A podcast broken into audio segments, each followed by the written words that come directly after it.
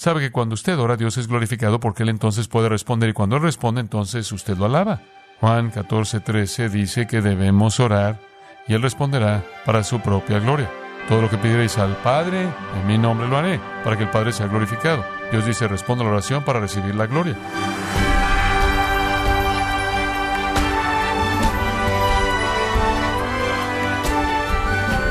Muchas gracias, estimado oyente, por estar en sintonía en su programa Gracias a vosotros con el pastor John MacArthur.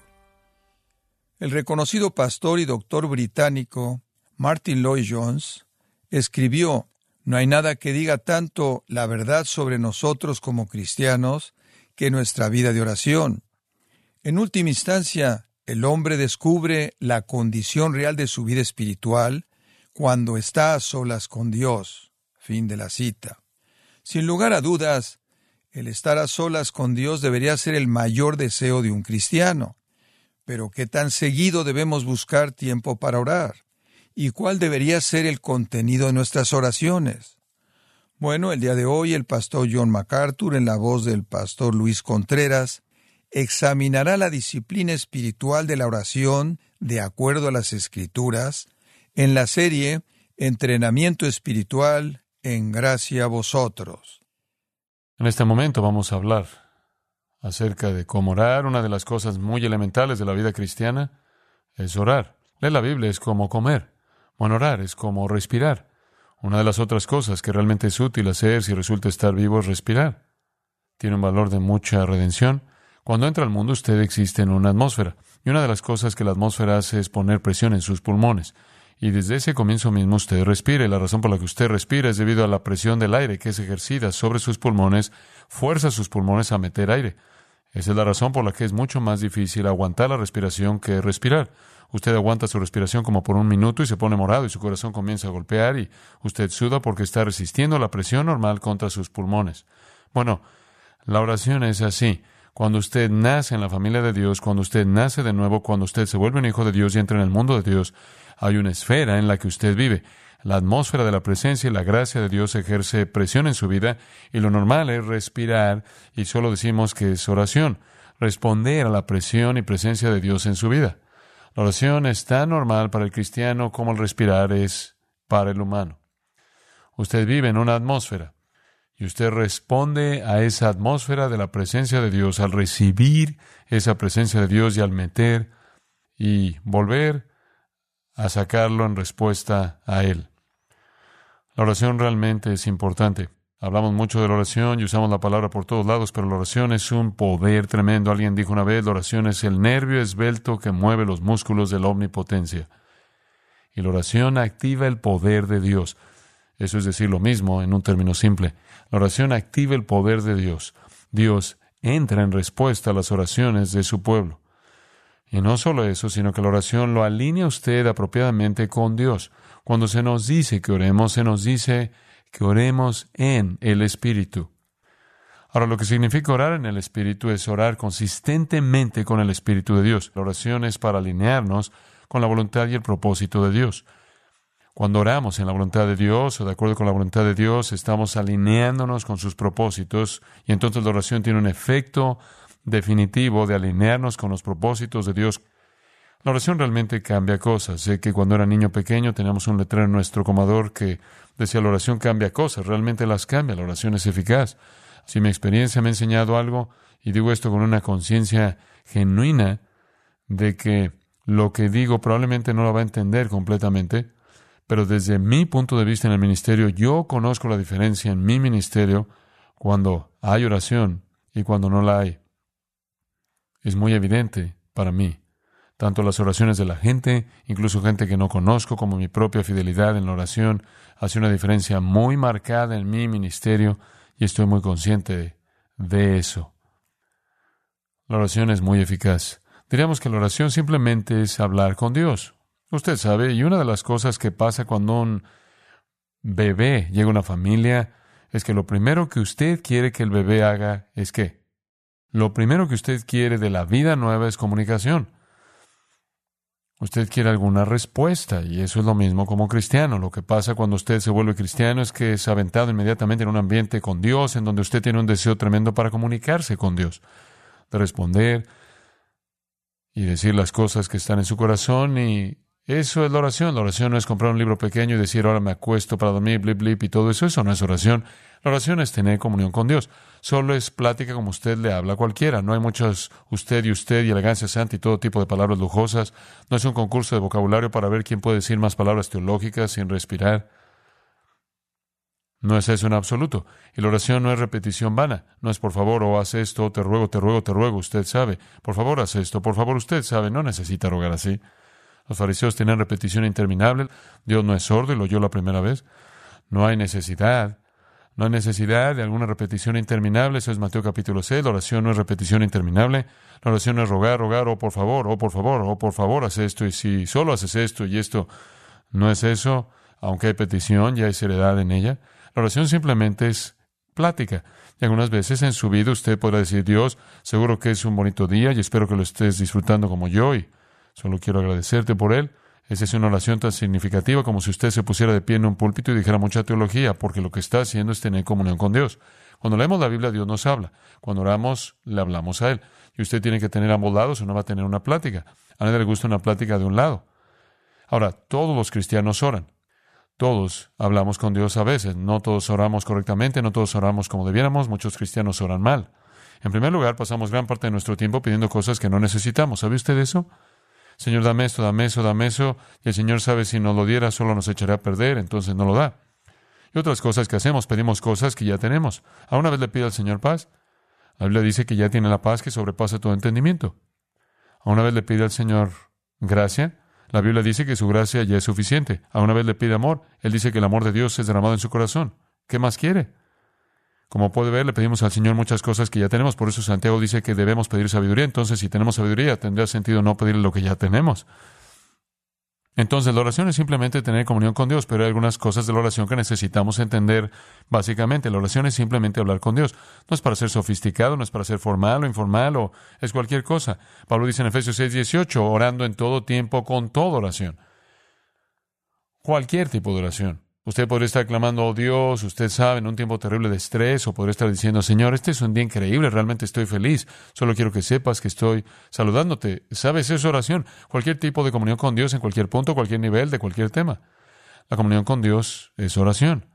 Ahora usted no tiene que cerrar sus ojos. Claro, crecí en una iglesia que era más bien provinciana y cuando usted oraba, usted sabe, en cierta manera cumplía con esta pequeña rutina. Usted cierra sus ojos, inclina su cabeza y todo eso. Y es importante enseñarle a los niños a hacer eso para que no vean a su alrededor y hagan ruiditos y jueguen y escondan. Y entonces usted sabe hacer esto simplemente para que nadie empiece antes de usted, lo ve y o de otra manera nos tomamos de las manos. Usted sabe, simplemente para que se concentren. Me acuerdo cuando solía salir con este grupo de amigos y solemos viajar, y vamos a predicar y cantar y tenemos un cuarteto, hicimos muchos eventos divertidos. Entonces salíamos y cada vez que salíamos teníamos una reunión de oración. Usted sabe, la primera vez que salimos, salimos y todo el mundo oró con sus ojos abiertos, especialmente el hombre que estaba manejando. Usted sabe, le tocaba orar y él simplemente dijo, nos dio gusto eso, si estábamos, usted sabe. No, no queríamos que él simplemente cerrara sus ojos y encomendara todo al Señor. Él no podía manejar bien con sus ojos abiertos, pero bueno, él iba manejando y usted sabe, la primera vez que pasó yo pensé, me pregunto si el Señor oye, digo, él no tiene sus ojos cerrados. Y después cada vez que usted ve a alguien orar en televisión siempre tiene sus ojos totalmente abiertos. Y realmente no importa, ¿sabe? La Biblia dice que puede orar con sus ojos levantados al cielo. Dice que puede orar con sus manos levantadas. Dice que puede orar de rodillas, puede orar inclinado, puede orar acostado, llorar, puede ponerse de pie, puede orar mientras que está caminando, está sentado. Usted sabe, no importa.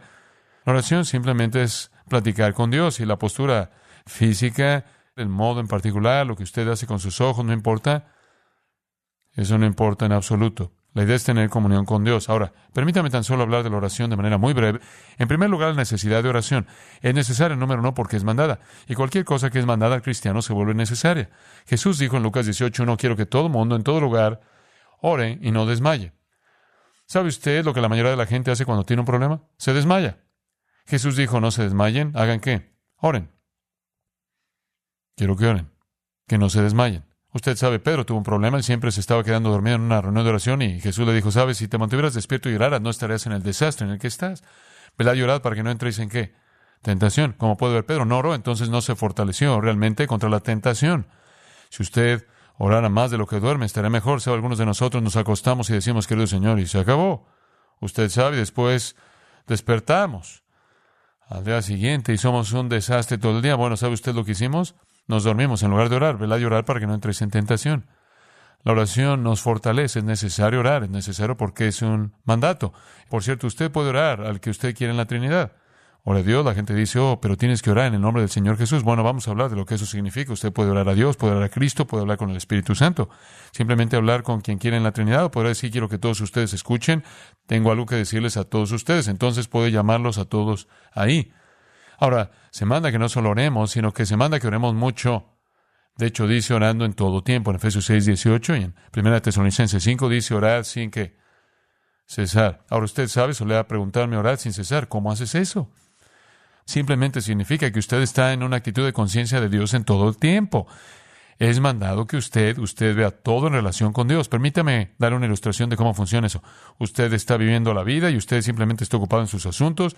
Usted ve algo bueno, usted ve un día claro, usted ve un niño pequeño, hermoso, oye un amigo, lo llaman por teléfono, piensa en el amor de un amigo, quizás ve a la persona que ama y simplemente dice, ¿no es eso fabuloso? Entonces, ¿qué hace? ¿Cuál es su primera reacción? Gracias, Señor, por eso.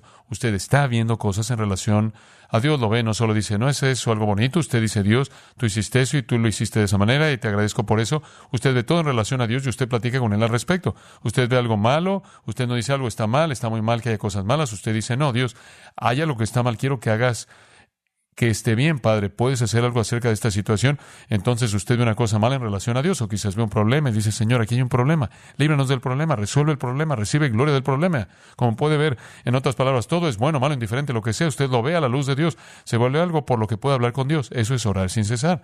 No es solo decir entre dientes algunas palabras a lo largo del día o orar alguna oración especial. Es simplemente relacionar todo lo que pasa en su vida a lo largo del día con la presencia de Dios. Él está ahí. Usted puede pensar en un mejor amigo que tiene, quizás es su marido o esposa o novio, novio, lo que sea, pero piense en el mejor amigo. Imagine que su mejor amigo estuviera con usted hoy todo el día a su lado. Usted tuviera el día entero con su mejor amigo, la persona que más quiere usted. Y esa persona nunca dejara a su lado este día entero. Y usted hablara con esa persona hoy, tantas veces como habló con Cristo. ¿Cuánto platicó con ellos?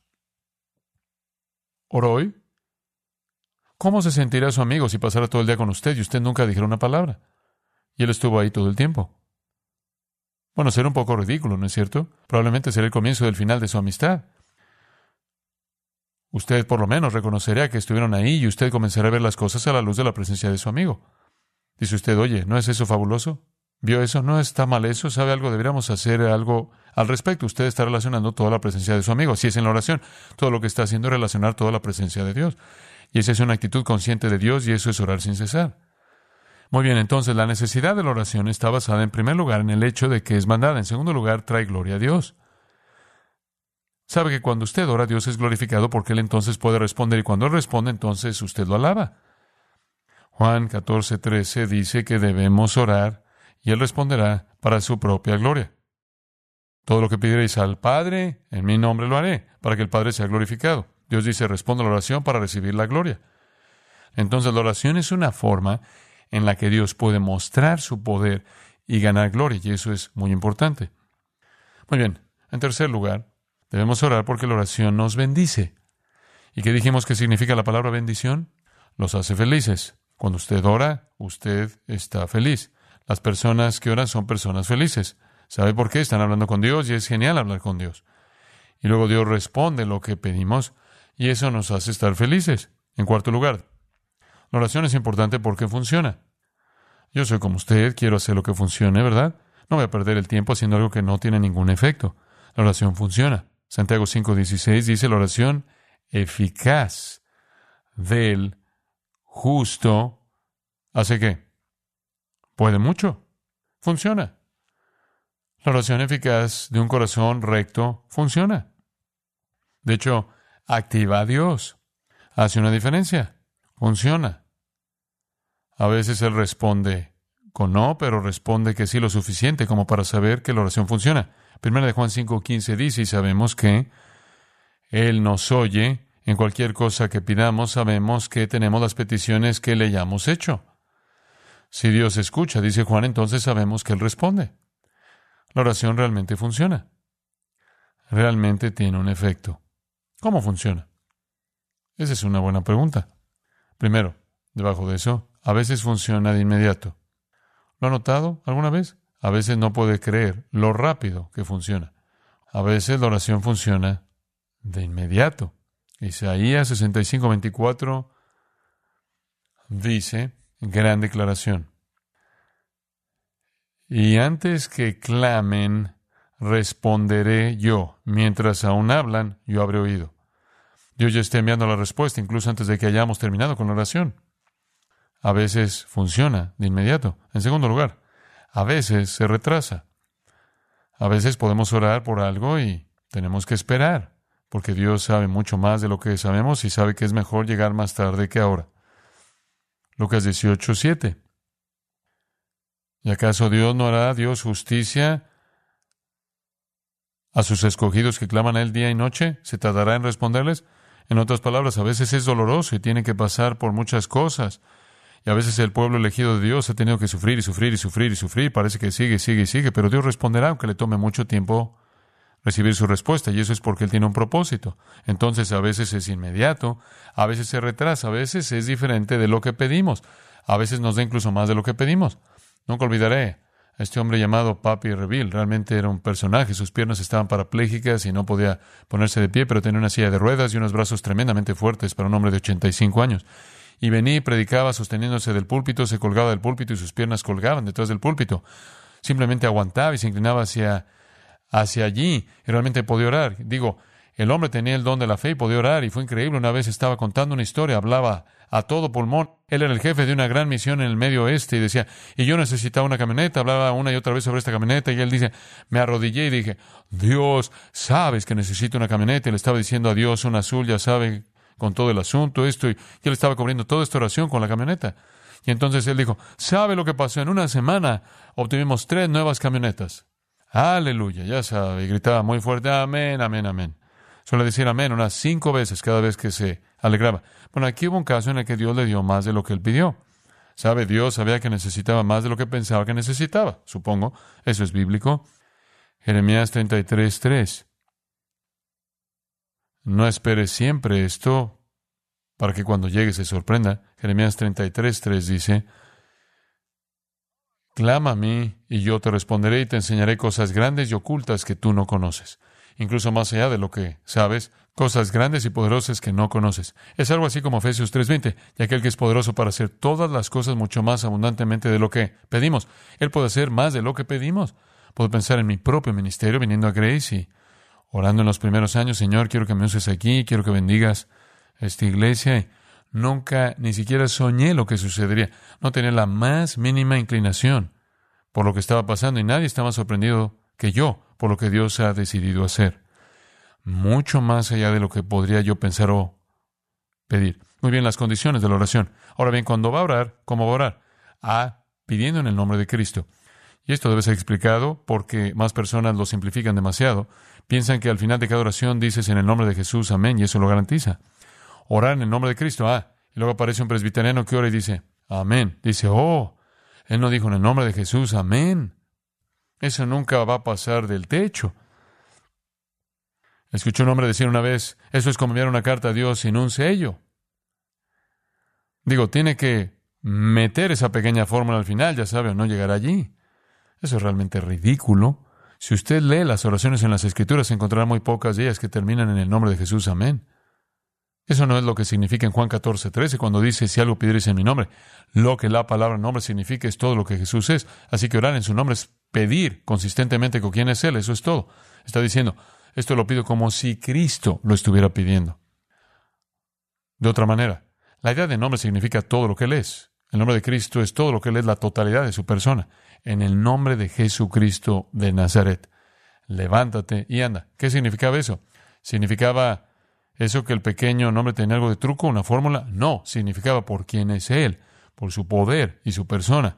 Camina. Entonces el nombre significa todo lo que Él es. Entonces cuando pido en el nombre de Jesús lo hago de acuerdo con quién es Él. Ilustración. Padre, esto te lo pido porque sé que esto es lo que Jesús querría. ¿Lo entiende? Intente eso en la próxima oración. Señor, todas las cosas que he estado pidiendo, las estoy pidiendo porque sé. Es difícil de decir. Esto es lo que Jesús querría. Así es como orar en su nombre. Ahora eso limpiará mucha basura, ¿verdad? Ahí mismo se deshace de muchas cosas. Como el niño pequeño que dijo, Señor, bendice a mamá y bendice a papá y luego a todo pulmón dice, Dios, me gustaría una bicicleta nueva. Su padre dice, bueno, Dios no es sordo. Él dice, lo sé, pero la abuela está en la habitación de al lado y tiene problemas de oído. Sí, bueno, ¿a quién le estás orando? Un poco egoísta ahí. Como dice Santiago, pedís mal para gastar en vuestros deleites y por eso no lo tiene, no recibe. Entonces, pedir en el nombre de Cristo es decir, esto es lo que pido, porque esto es lo que creo que Jesús quiere. Puedo orar por la persona que usted ama y decir oro por su salvación porque esto es lo que creo que Jesús querría. Claro. Puedo orar por su propio bienestar espiritual porque sabe que esto es lo que Jesús querría. Seguro. Hay unas cosas que usted sabe que Él quiere. Y usted sabe que Él oraría por ellas. Eso es lo que significa pedir en su nombre. Muy bien, en segundo lugar, no solo pedimos en el nombre de Cristo, pedimos con fe. Pedimos creyendo. Dios quiere que usted le crea y luego cuando Él responde, usted lo alabará. Mateo 21, 22, y todo lo que pidierais en oración, creyendo, lo recibiréis. La primera condición, pide de manera consistente con Cristo. La segunda condición, pide creyendo. ¿De verdad cree que Dios contesta la oración en su corazón? Esa es una condición. Y lo que Él quiere decir con eso es, bueno, Dios, si realmente estás allá arriba, haz un truco y luego creer No, no. Dios no está haciendo trucos para que la gente crea, responda a las oraciones de quienes lo hacen. Creyendo. De hecho, él dice, si tuvieras la fe de un grano de mostaza, podrías hacer que mover una montaña. Y recuerdo la historia de la señora que dijo que tenía una montaña en su patio trasero, quería deshacerse de esa joroba para poder poner un jardín y entonces se puso de rodillas y oró, oh Señor, sé que puedes quitar una montaña, creo, y se levantó por la mañana, la montaña todavía estaba allí, dijo ella lo sabía. Bueno, eso no es exactamente pedir con fe. Ella supo desde el principio que Dios no haría eso. Me viene a la mente otra escritura, veamos dónde está, Santiago, Santiago 5:15. La oración de fe salvará al enfermo y el Señor lo levantará. Y ahí de nuevo usted tiene implícito en la idea de orar la idea de la fe. Pedir, creer. En tercer lugar, pedir en la voluntad de Dios. De manera consistente con la voluntad de Dios. Usted siempre tiene que decir, Padre, esto te lo pido en tu voluntad. Primera de Juan 5:14. Esta es la confianza que tenemos en Él, que si pedimos alguna cosa conforme a su qué, voluntad. Él oye y lo hace. Entonces, en el nombre de Cristo, pidiendo con fe y en la voluntad de Dios. Si decimos, Dios, haz esto, te gusta o no. Él no va a hacer eso. Dios no está ahí arriba respondiendo caprichosamente a todo lo que pedimos, ya sea que quiera hacerlo o no. La oración, como dije, es alinearnos con la voluntad de Dios. Otra cosa, la oración debe venir de un corazón puro. Corazón puro. Santiago 5:16, la oración eficaz del justo. Si hay basura en su vida, el canal de oración está realmente cerrado. Y luego lo último es que debemos pedir con seriedad. Dios realmente quiere lo que llama la antigua palabra inglesa importunidad. ¿Recuerda al hombre de Lucas 11 que quería conseguir el pan? Entonces él va y comienza a golpear la puerta y el tipo está dormido y dice, fuera de aquí y el hombre está golpeando y golpeando y golpeando y golpeando y el hombre dice, fuera y bam, bam, bam, bam. El tipo finalmente baja y dice, quiero un poco de pan y el Señor dice, mira, él recibió el pan por sus muchos golpes y tú también por tu mucho pedir. En otras palabras, esto es buscar. Esto es ser tan intenso y tan deseoso que continúa buscando al Señor, no repetición sin fin, sino seriedad. Muy bien, en tercer lugar, el contenido de la oración. Nos estamos moviendo bastante rápido, pero debemos terminar. El contenido de la oración. ¿De qué se trata la oración? Bueno, en primer lugar, el tipo de oración que mencionamos antes, Efesios 6, 18, de todo tipo, de cualquier tipo.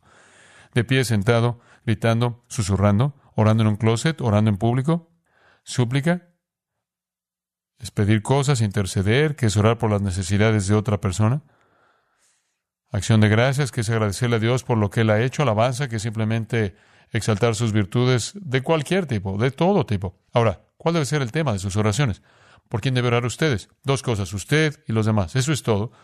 Ore por usted mismo y ore por los demás. Pero sería un estudio interesante para usted en algún momento rastrar en la Biblia por quién se le dice que ore. ¿Alguna vez lo ha hecho? Usted puede encontrar una lista completa de unos 15 grupos específicos diferentes por los que se le dice que ore. Usted debe orar al Señor para que envíe obreros a su mies. Usted debe orar por los nuevos misioneros, maestros y predicadores. ¿Alguna vez ha orado por eso? Se le dice que ore por eso. ¿Alguna vez ora por su presidente? Se le dice que ore por aquellos que tienen autoridad sobre usted. ¿Alguna vez ora por el gobernador, el policía? ¿Alguna vez oró por su policía local? Debería orar por su policía local. Ore por el gobernador. Hay muchas personas por las que usted debe estar orando. y están ahí en muchos lugares del Nuevo Testamento. Muy bien, por último, hay algunos obstáculos para la oración. Y en términos generales, el obstáculo es el Salmo 66, 18. Si en mi corazón hubiese yo mirado la iniquidad, ¿qué? El Señor no me habría escuchado.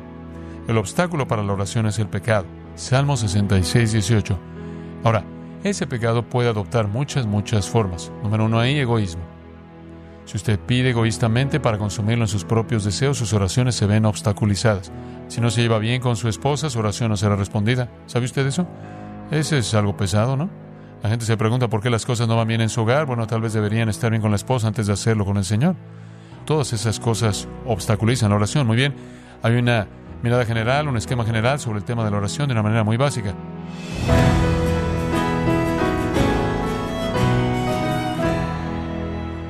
De esta forma, el pastor John MacArthur nos enseñó que la oración es la actividad más sublime para el alma humana. Nos encontramos en la serie Entrenamiento Espiritual, aquí en Gracia a Vosotros. Y quiero recomendarle, estimado oyente, el libro El único camino a la felicidad, en donde John MacArthur demuestra cómo puede transformar su actitud hacia la felicidad e incluso redefinirla, cuando aumenta su compromiso con el que sabe exactamente lo que usted más necesita, o sea, Dios. Adquiéralo en la página gracia.org o en su librería cristiana más cercana, recordándole, como lo hago habitualmente, que puede descargar todos los sermones de esta serie Entrenamiento Espiritual, así como todos aquellos sermones que ha escuchado en días, semanas o meses anteriores, animándole a leer artículos relevantes en nuestra sección de blogs, ambos en gracia.org. Si tiene alguna pregunta o desea conocer más de nuestro ministerio, como son todos los libros del pastor John MacArthur en español, o los sermones en CD, que también usted puede adquirir, escríbanos y por favor mencione la estación de radio por medio de la cual usted nos escucha en gracia a vosotros. Es importante conocer no solo el país y ciudad de donde usted nos escucha, sino también la radio. Para quienes contactan nuestro ministerio por primera vez, pueden solicitar una copia del mensaje de promoción sin costo alguno, un mensaje por oyente únicamente. Si usted vive en los Estados Unidos o Puerto Rico, escríbanos a Gracia Vosotros, P.O. Box 4000, Panorama City, California 91412 o puede escribirnos a través del siguiente correo electrónico radio arroba Bueno, en nombre de John MacArthur y el personal de este organismo, queremos darle las gracias por su tiempo y sintonía y queremos pedirle que no deje de orar por este ministerio, como también por la estación de radio por la cual usted nos escucha de lunes a viernes este su amigo Miguel Contreras, invitándole a sintonizar nuestra próxima edición para que juntos continuemos desatando la verdad de Dios un versículo a la vez. No se lo pierda, aquí en Gracia Vosotros.